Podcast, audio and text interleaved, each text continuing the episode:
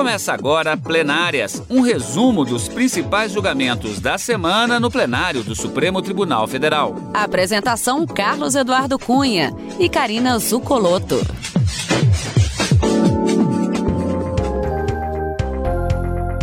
Hoje com os principais momentos das sessões dos dias 13 e 14 de outubro de 2021.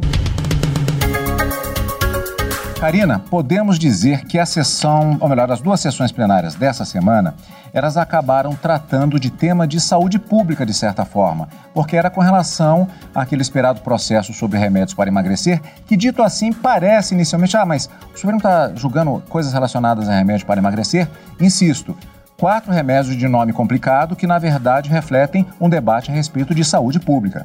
É, exatamente, Cadu. Os ministros se debruçaram sobre essa ação direta de inconstitucionalidade que foi proposta para questionar dispositivos de uma legislação que autorizava a utilização dessas, dessa medicação para é, os chamados inibidores de apetite, remédios mesmo utilizados para controlar a dieta de algumas pessoas, desde que recomendados sob prescrição médica, por entender que a Anvisa é o órgão regulador e fiscalizador e que deve analisar os efeitos colaterais em razão das pesquisas científicas realizadas pela, sobre a utilização ou não no território brasileiro dessas substâncias. E o que prevaleceu no plenário do Supremo Tribunal Federal, por maioria de votos, foi no sentido de que a última palavra que deve ser dada nesse sentido deve ser da Anvisa, que é o órgão responsável para analisar e proteger e dar segurança à saúde de todos aqui no Brasil. Então, o legislador teria ido além das suas atribuições ao permitir, ao contrário do que vinha sendo recomendado pela Anvisa, a proibição da utilização dessas substâncias, ainda que sob prescrição médica. Esse foi o único julgamento realizado e concluído nessa semana no plenário do Supremo Tribunal Federal.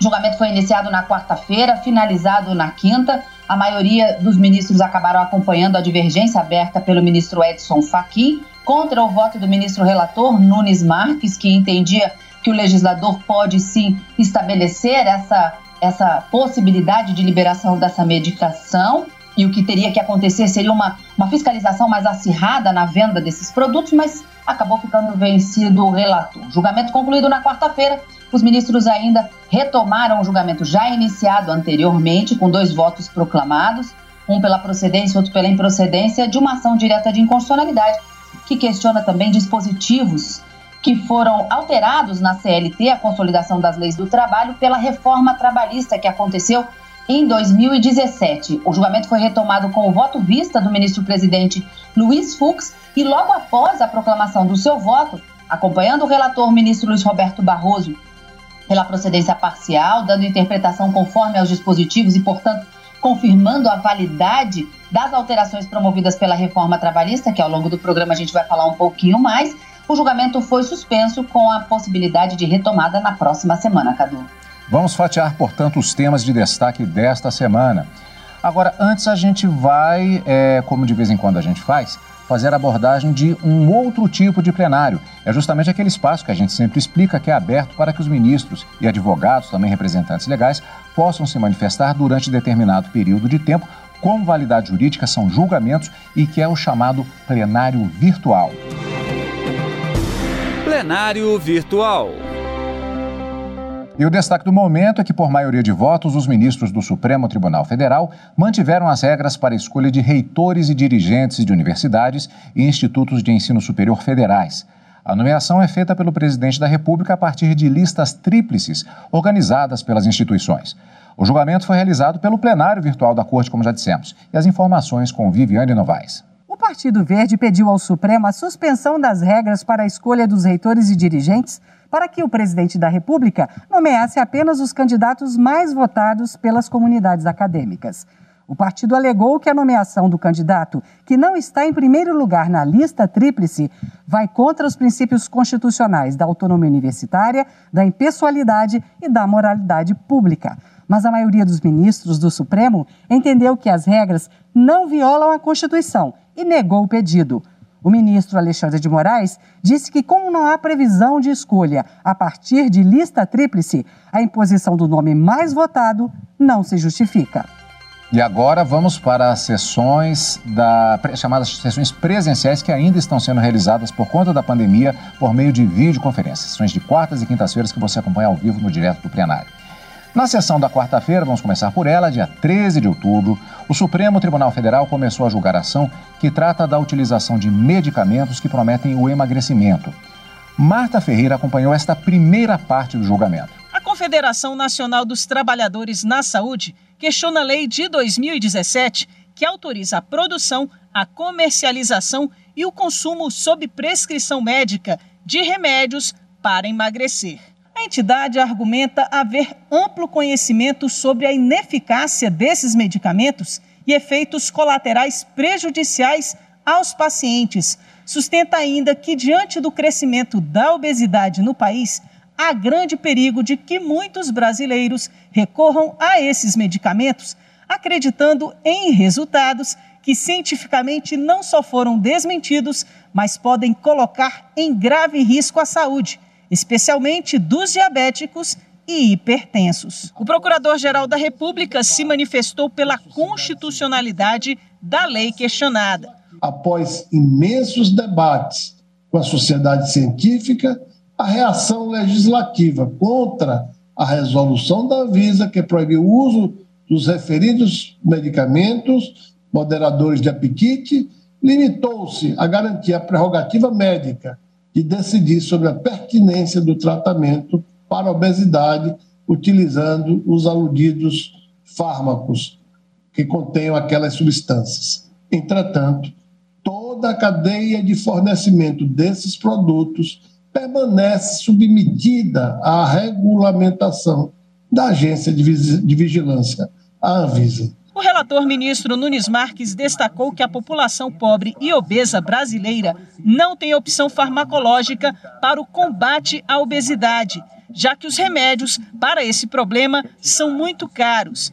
Afirmou que, em vez de proibir esses medicamentos, o ideal é implantar critérios rigorosos para controlar a venda, da mesma forma que já ocorre com outras substâncias, como os antibióticos. Também destacou no voto que não se pode abdicar do uso desses remédios para o enfrentamento da obesidade, que, no seu entendimento, se tornou uma verdadeira epidemia. Nesse sentido, votou pela constitucionalidade da comercialização de remédios para emagrecer. Destaque-se que esta patologia tem maior incidência entre as classes menos favorecidas, que serão as mais prejudicadas caso não possam mais tratar-se com os anorexígenos em questão.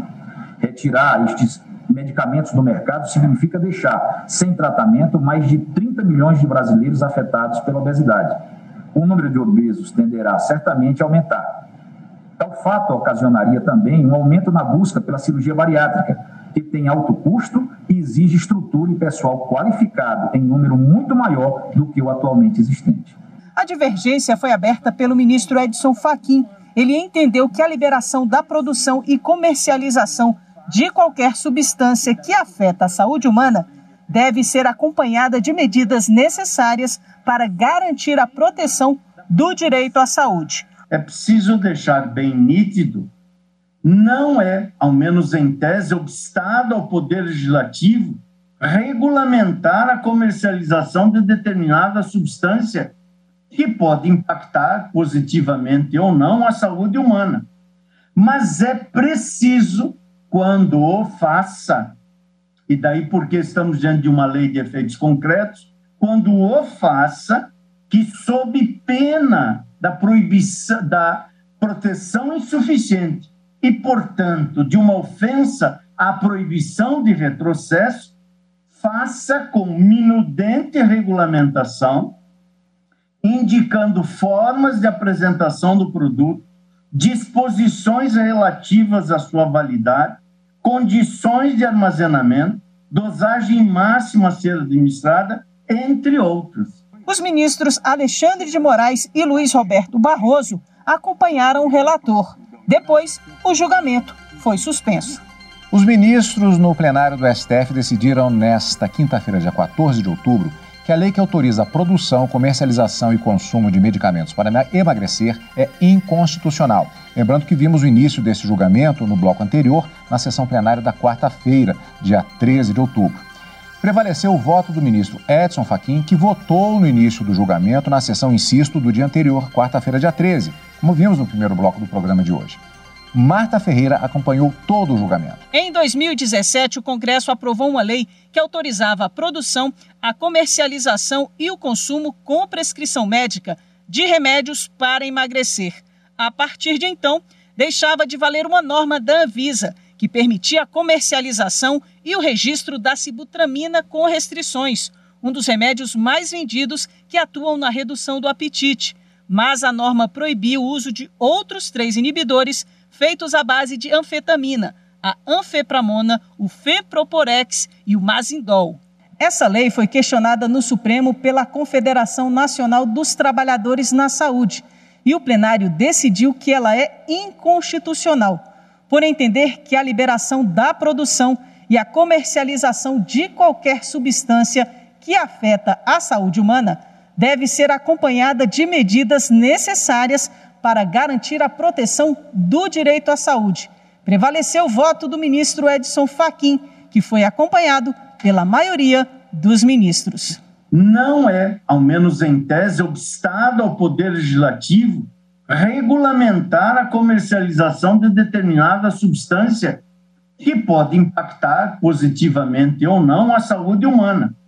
Mas é preciso, quando o faça, e daí porque estamos diante de uma lei de efeitos concretos, quando o faça, que sob pena da proibição, da proteção insuficiente e, portanto, de uma ofensa à proibição de retrocesso, faça com minudente regulamentação, indicando formas de apresentação do produto, disposições relativas à sua validade, condições de armazenamento, dosagem máxima a ser administrada, entre outros. Na minha compreensão, ao ser estabelecida na forma que foi, para se contrapor a uma decisão administrativa da Anvisa que estabeleceu os cuidados específicos, acabou entrando no que é uma reserva não de administração, mas uma reserva normativa administrativa.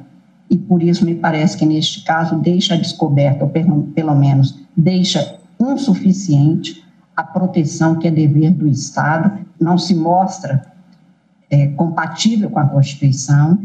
Que as substâncias autorizadas são proibidas em diversos países. A sibutramina foi proibida na Europa por decisão da Agência Europeia de Medicamentos desde janeiro de 2010. Oportunidade em que o órgão regulatório avaliou que o remédio aumenta o risco de derrame cerebral e infarto. Nos Estados Unidos é comercializada com restrições. O Femproporex não é aprovado nos Estados Unidos e foi proibido na Europa em 1999. O Mazindol foi retirado dos mercados dos Estados Unidos e da Europa também em 99.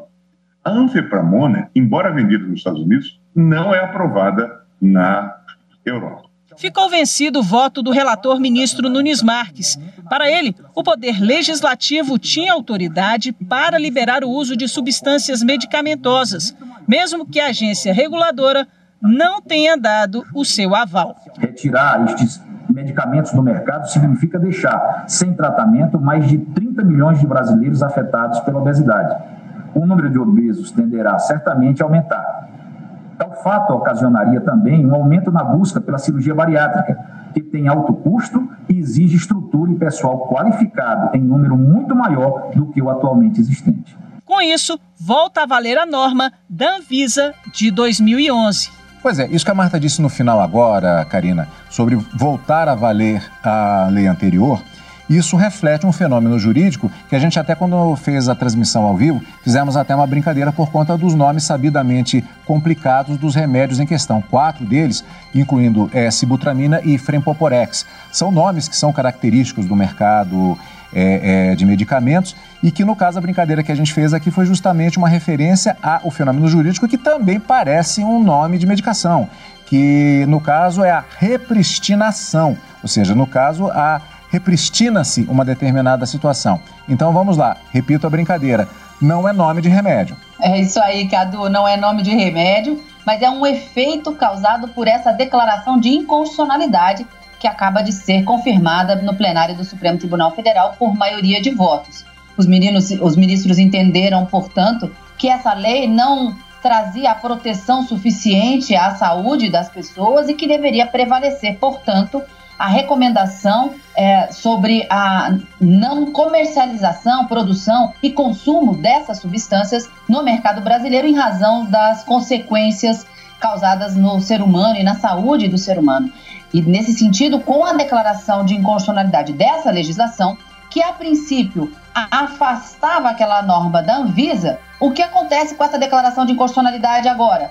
Volta a valer a norma anterior da forma como havia sido editada. Então não se precisa, a, a Anvisa não precisa editar uma nova resolução para que haja a proibição da comercialização, da produção e do consumo dessa medicação. Não, volta a valer a norma que existia proibitiva antes dessa lei de 2017, porque essa lei de 2017 agora perdeu a eficácia. O que a gente falou lá no direto do plenário era justamente isso. Não se, com a declaração de inconstitucionalidade de, é, no âmbito do Poder Judiciário, a lei não deixa de existir, porque uma lei só pode ser revogada por uma outra lei criada no Congresso Nacional. E o Poder Judiciário, a gente sabe, não pode legislar. Então, a lei continua existente, válida, mas ela não produz efeitos. Então, a gente fala nessa, nessa, nessa terminologia jurídica. Não produz efeitos para obrigar a todos e permitir, da forma como ela estava prevista, essa produção, comercialização e, e consumo dessas medicações inibidoras de apetite e recomendadas para, emagrecer, né, utilizadas no emagrecimento das pessoas, ainda que sob prescrição médica, conforme determinava a legislação. Então, retirada a eficácia da norma, essa decisão do Supremo, como não teve modulação dos efeitos, passa a valer a partir da publicação da ata do julgamento, não é a partir da publicação do acordo. Então, logo seja publicada a ata do julgamento em que foi concluída essa sessão plenária e essa declaração de inconstitucionalidade, a norma deixa de produzir os seus efeitos, deixa de ser obrigatória continua valendo a proibição dada pela Anvisa, órgão fiscalizador dessa, dessa eficácia e da segurança dos remédios em todo o Brasil. Karina, é o efeito imediato nesses termos que você colocou. Aqui não cabe aquela questão do trânsito em julgado, ou seja, ainda valem recursos eventualmente que podem ser apresentados, mas o efeito a partir dessa publicação, de qualquer maneira, ele, é imediato é, a, a, própria legislação que regulamenta a ação direta de inconstitucionalidade, a, a Lei 9868 de 99, ela determina que a validade dessa decisão passa a acontecer a partir da publicação da ata do julgamento, a menos que haja uma modulação dos efeitos dessa decisão, para a qual são necessários pelo menos oito votos no plenário do Supremo Tribunal Federal, ou seja, dois terços dos ministros têm que votar a favor da modulação dos efeitos, quando então eles poderiam estabelecer um momento em que a lei passaria a perder a sua eficácia. Como não houve essa modulação, a partir da publicação da ata, então, essa norma perde a sua eficácia, válida a lei da Anvisa anterior. Julgamento que aconteceu, portanto, na sessão da quarta e da quinta-feira. Agora, na pauta da sessão da quinta-feira, dia 14 de outubro, também a previsão da retomada do julgamento da ação em que a Procuradoria-Geral da República questiona dispositivo da reforma trabalhista relacionado à gratuidade da justiça. Antes de vermos como foi a continuação do julgamento, a retomada, vamos conferir detalhes deste processo na reportagem de Renato Rosa. A Procuradoria-Geral da República questiona na ação pontos da reforma trabalhista de 2017, sancionada no governo de Michel Temer. Entre eles, a necessidade de pagamento de honorários periciais e advocatícios pela parte derrotada, ou honorários de sucumbência, mesmo que o trabalhador seja beneficiário da justiça gratuita. Também é contra dispositivo que determina o pagamento de custas pelo beneficiário da justiça gratuita que faltar sem justificativa à audiência. O julgamento da ação foi suspenso em maio de 2018, após pedido de vista do ministro Luiz Fux. Até agora, dois ministros votaram. O relator, Luiz Roberto Barroso, entendeu que não há desproporcionalidade nas regras questionadas, uma vez que a limitação tem como objetivo restringir a judicialização excessiva das relações de trabalho. Barroso votou pela improcedência da maior parte dos pedidos feitos pela PGR. O ministro Edson Fachin abriu divergência.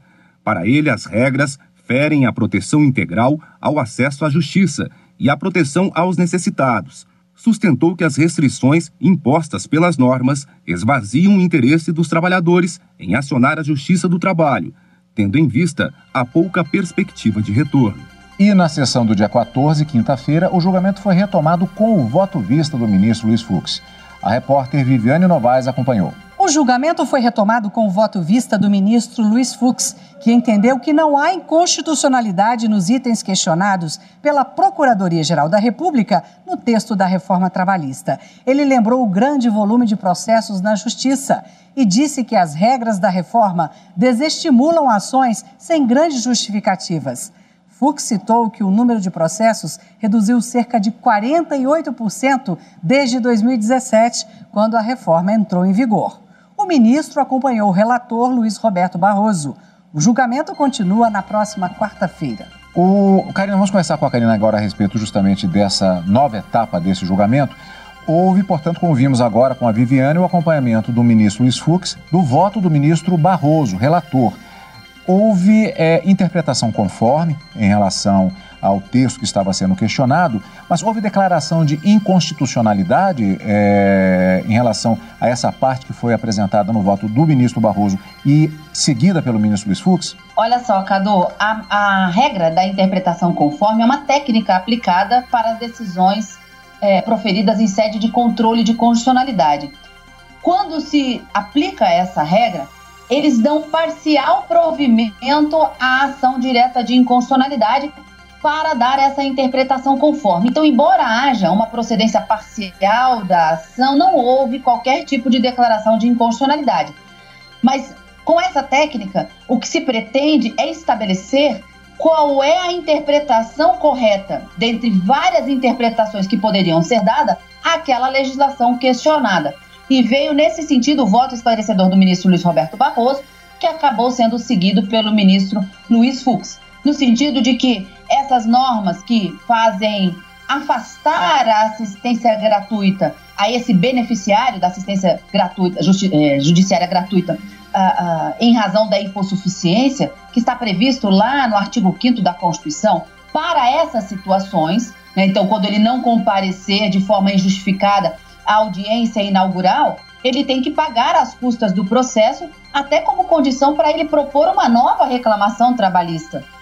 E o fato dele também ser condenado ao pagamento de honorários periciais e honorários de advocatício, que são chamados honorários de sucumbência, é, é uma forma para esses dois ministros de se evitar ações temerárias, de se encharcar o poder judiciário principalmente a justiça trabalhista, com ações que são propostas de formas irresponsáveis por pessoas que pretendem tumultuar o processo com pedidos de perícias e realização de audiências e sem provas e sem ter nada a perder, ao que o ministro Luiz Roberto Barroso chamou de uh, que haveria, de uma certa forma, uma contenção na propositura dessas ações que configurariam uma litigância abusiva. O ministro Luiz Fux falou em litigância frívola e que o objetivo da reforma trabalhista foi justamente nesse sentido e que não haveria qualquer óbice para que essas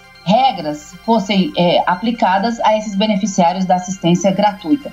E com isso, portanto, confirmaram a constitucionalidade e entenderam que essas normas devem prevalecer. Mas como a gente viu, já votou o ministro Edson Fachin pela procedência da ação direta de inconstitucionalidade, considerando o afastamento da assistência jurídica gratuita da, pela reforma trabalhista algo inconstitucional por violador dos direitos fundamentais desses trabalhadores, inclusive os trabalhadores hipossuficientes, são aqueles pobres, na acepção jurídica do termo efetivamente, pessoas que não têm condições de arcar com as custas e os valores de um processo sem prejuízo do próprio sustento ou da sua família. Ministro Edson Fachin entendeu que as normas devem ser declaradas inconstitucionais. Ministro Barroso, relator, e ministro Luiz Roberto, ba é, ministro Luiz Roberto Barroso, o relator dessa ação, e o ministro presidente Luiz Fux entenderam que as normas devem ser mantidas da forma como explicitadas no voto. Vamos aguardar a retomada desse julgamento que promete ser para a próxima semana. Karina, uma curiosidade, inclusive, se não houver nenhuma modificação na pauta prevista para a sessão seguinte, é, nós teremos, ah, no momento em que estamos gravando o programa, a predominância de temas da sessão da quarta-feira é exatamente direito do trabalho e reforma trabalhista. Porque este processo, deve ser o primeiro da, da pauta de julgamentos, ele vai se somar a quatro ações também que julgamento conjunto que trata também de questões ligadas à CLT e à lei que promoveu a reforma trabalhista. No caso, especificamente, ações que tratam dos processos por dano moral relacionados às relações de trabalho. Então, um tema direito do trabalho que deve predominar na sessão plenária marcada para a próxima semana. Repito, se não houver nenhuma modificação até a realização daquela sessão plenária. O que, aliás, Karina, significa que, tem, que há encontro marcado com mais julgamentos do plenário do Supremo Tribunal Federal. Exatamente. E esses encontros acontecem às quartas e quintas-feiras, a partir das 14 horas, no direto do plenário. Mas neste final de semana, o nosso encontro é aqui no Plenárias. E você acompanha o Plenárias aqui na Rádio Justiça e também pelo YouTube. Obrigado pela companhia. Você acabou de ouvir na Rádio Justiça Plenárias um resumo dos principais julgamentos da semana no plenário do Supremo Tribunal Federal. Apresentação: Carlos Eduardo Cunha e Karina Zucolotto.